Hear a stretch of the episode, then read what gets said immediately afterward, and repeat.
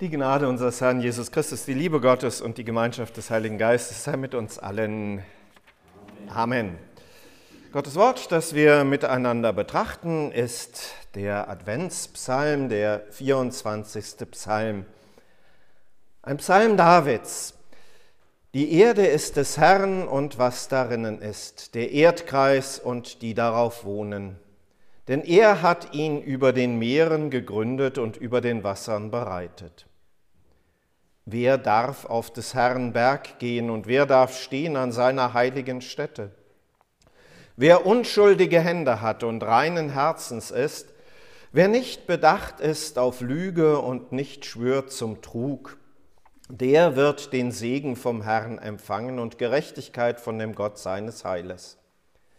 Das ist das Geschlecht, das nach ihm fragt, das da sucht dein Antlitz, Gott Jakobs, Selah.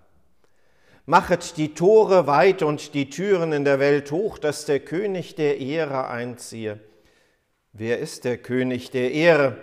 Es ist der Herr, stark und mächtig, der Herr mächtig im Streit. Machet die Tore weit und die Türen in der Welt hoch, dass der König der Ehre einziehe. Wer ist der König der Ehre? Es ist der Herr Zebaoth. Er ist der König der Ehre. Selah. Herr Gott, himmlischer Vater, schenke du uns deines Heiligen Geistes Kraft im Hören auf dein Wort. Durch Christus, unseren Herrn. Amen.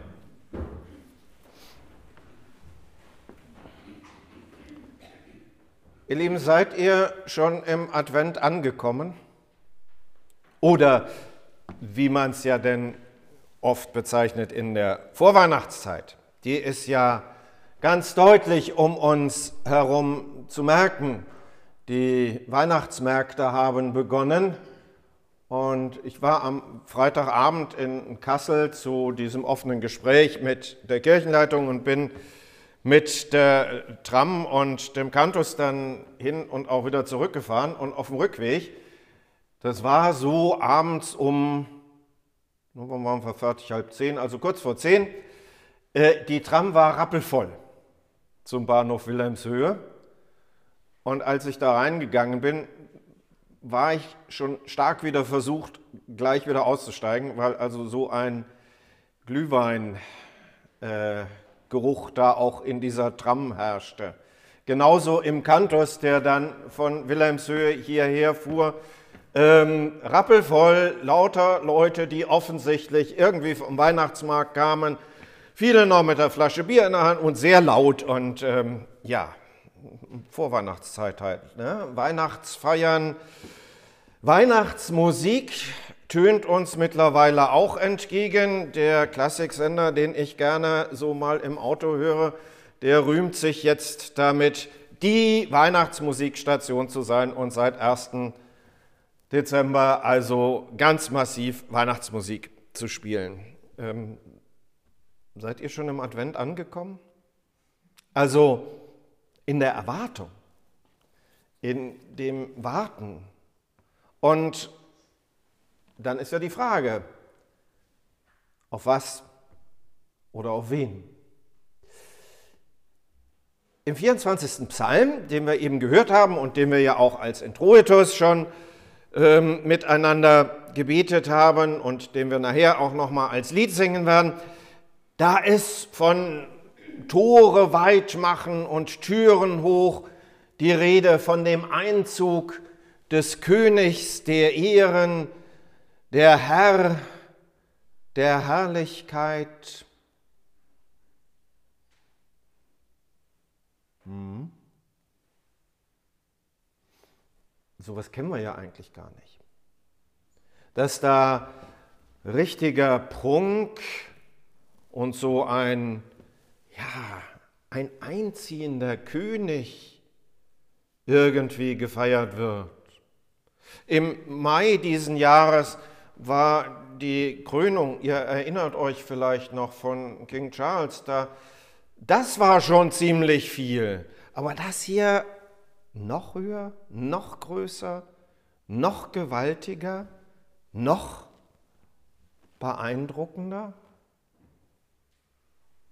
Wie gesagt, bei Charles war das schon beeindruckend und ähm, ja, sehr publikumswirksam. Ich weiß gar nicht, wie viele Millionen Menschen sich das live dann angeschaut haben. Auch wenn der ja eigentlich gar nicht mächtig ist, Macht hat der ja gar keine, sondern ist nur Repräsentant. Der König der Ehren. Was für einer ist das? Die Erde ist des Herrn und was darinnen ist, der Erdkreis und die darauf wohnen, denn er hat ihn über den Meeren gegründet und über den Wassern bereitet. Heißt ja doch alle. Also nicht nur so ein mittlerweile nicht mehr ganz so bedeutendes Volk auf einer Insel, sondern alle. Der König von allen. Natürlich ist das schon eine Glaubensaussage hier an dieser Stelle. Beweisen können wir das nicht. Aber wenn Gott tatsächlich Gott ist und nicht nur irgendeine Vorstellung von dem, wie Gott sein könnte, wenn Gott tatsächlich Gott ist, dann ist das doch so. Alles ist von ihm. Die ganze Welt. Und damit auch jeder einzelne von uns. Das heißt aber auch, eine gewisse Verantwortung zu haben. Wer darf denn eigentlich dazu? Wer darf denn damit Wer gehört denn zu denen, die mit jubeln dürfen und mit dabei sind und zu denen dieser Herr der Herrlichkeit dann auch kommt? Im Psalm heißt es, wer unschuldige Hände hat, wer reinen Herzens ist, wer nicht bedacht ist auf Lug und Trug, keine falschen Eide schwört, also nicht die Unwahrheit redet. Das sind ganz schön hohe Anforderungen. Also nur die in seiner Gegenwart? Und diese hohen Anforderungen sind gar nicht so ohne weiteres zu erfüllen. Je größer wir Gott oder je größer wir davon reden, wie Gott ist, umso kleiner werden wir an dieser Stelle selbst und merken unsere eigene Unzulänglichkeit und brauchen uns nur in unserer Welt umzuschauen, um zu sehen, wie viele Unzulänglichkeiten da da sind. Die Bibel nennt das Sünde. Dabei geht es nicht darum, jetzt irgendjemanden schlecht zu machen. Zu sagen, also du armer, elender Sünder, du. Ähm, sondern es ist ja schon zu respektieren, dass wir uns bemühen. Ist doch so. Wir wollen ja das Gute. Wir wollen miteinander auskommen. Wir wollen, dass es in dieser Welt friedlich zugeht. Und wir bemühen uns ja auch darum. Aber wirklich unschuldig, wirklich reinen Herzens,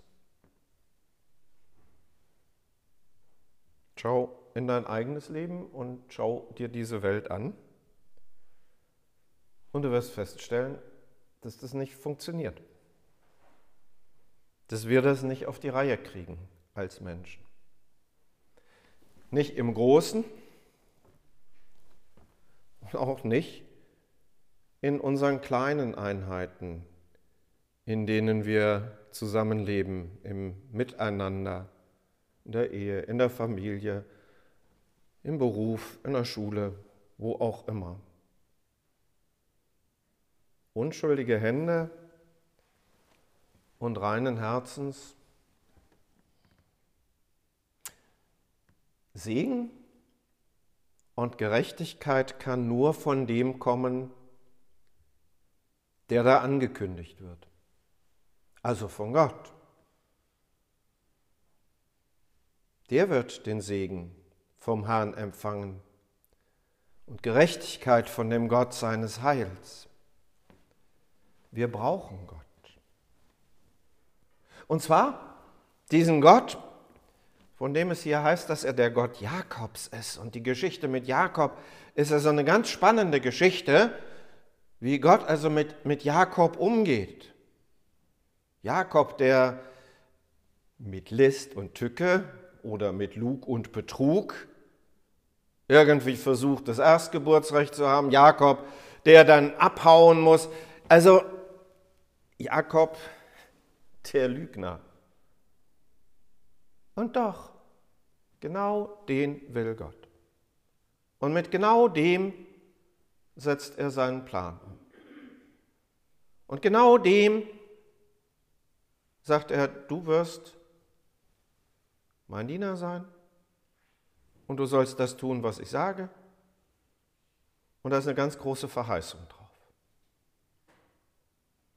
Um den Gott geht es, dem wir nicht gleichgültig sind dem wir nicht egal sind, von dem wir ganz viel erwarten dürfen. Und darum, dass dieser Gott in Christus zu uns kommt. Jetzt nicht nur vor 2000 Jahren mit der Geschichte, die wir dann ja auch uns vor Augen stellen werden am Weihnachtsfest und in all ihrer Beschaulichkeit und in all ihrem Herzanrührenden. Das gehört mit dazu, auf jeden Fall. Und das Wesentliche an der Geschichte ist, dass dieser König der Ehren, dass dieser Herr der Herrlichkeit, dass der zu uns kommt. Jetzt, hier und heute und in unserem ganzen Leben, weil wir den brauchen. Dieser Gott, dem wir nicht gleichgültig sind, der ganz viel dran setzt, um uns genau das zu geben, nämlich Vergebung, Zuwendung, zu sagen, dir sind deine Sünden vergeben, du gehörst zu mir, mein Sohn hat alles für dich getan. Es geht darum, dass Gott in Christus zu uns kommt. Und wenn ich mir diese Welt anschaue, wenn ich mir anschaue, was so passiert um mich herum, und dass es eigentlich immer wieder Chaos gibt und immer wieder äh, Auseinandersetzungen und immer wieder auch in meinem eigenen Leben ja diese Brüche und die Momente, wo ich merke, wie unvollkommen ich bin, dann das vor Augen zu stellen. Das ist eigentlich Advent. Ne? Diese Sehnsucht danach zu spüren, dass Gott das in Ordnung bringt. Komm, o mein Heiland Jesus Christ, das ist die Bitte. Komm zu mir. Jetzt im Advent und jeden Tag in meinem Leben. Amen. Und der Friede Gottes, der höher ist als alle Vernunft, bewahre unsere Herzen und Sinne in Christus Jesus. Amen.